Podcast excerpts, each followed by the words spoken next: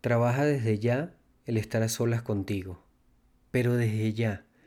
O sea, el aprender a estar con nosotros mismos debe ser algo por lo que trabajemos a diario. Debe ser algo que de alguna manera, aunque nos dé muchísimo miedo, aunque nos dé pavor, aunque no sepamos cómo hacerlo, tenemos que hacerlo. Precisamente el lanzarte a hacerlo, el lanzarte en ese vacío de estar contigo y de sentir soledad o aburrimiento o ansiedad, es lo que te va a mostrar quién eres y lo, que te va a mostrar qué es lo que necesitas, pero no va a haber manera de que lo aprendas si no lo intentas. O sea, es algo que ni siquiera yo te puedo transferir, ni ningún gurú, ni ningún maestro. Es algo que tienes que descubrir por ti mismo, por ti mismo en la soledad. Da muchísimo miedo, por supuesto. No estamos acostumbrados a estar solos, a estar con nosotros mismos, por supuesto.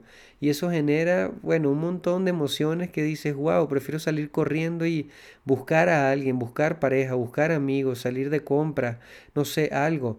Pero permítete estar en ese boquete, como lo sientes, permítete estar, atravesar ese túnel de estar contigo mismo. ¿No te parece una locura que le tengamos miedo a estar con nosotros mismos? O sea, es lo más ilógico que le pasa al ser humano. Y todo esto viene y no, no te culpes ni te sientas un bicho raro, pues todo esto viene que de alguna manera, pues en nuestra infancia fuimos muy codependientes de los estímulos externos para poder crecer. Dependíamos de mamá que nos alimentara, eh, que nos vistieran, Dependíamos de la familia, de su cariño, que nos dieran un abrazo, que nos dieran amor.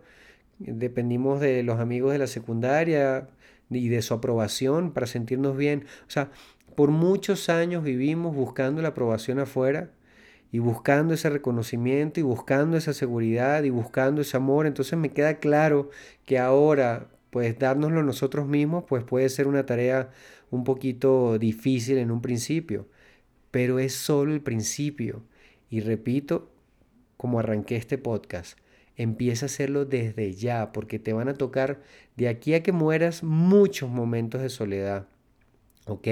Vas a terminar relaciones, este, te vas, vas a viajar en algún momento solo, te vas a perder en algún momento. O sea, el desarrollar las herramientas de estar con uno mismo y de estar solo son claves para movernos en la vida con menos codependencia con menos exigencia, con menos expectativas. Entonces es muy necesario que comencemos a trabajar nuestra soledad, aunque cueste lo que cueste. Inténtalo. Atraviesa esa incomodidad, descúbrete, conócete, a ver qué hay ahí, a ver qué te muestra de ti.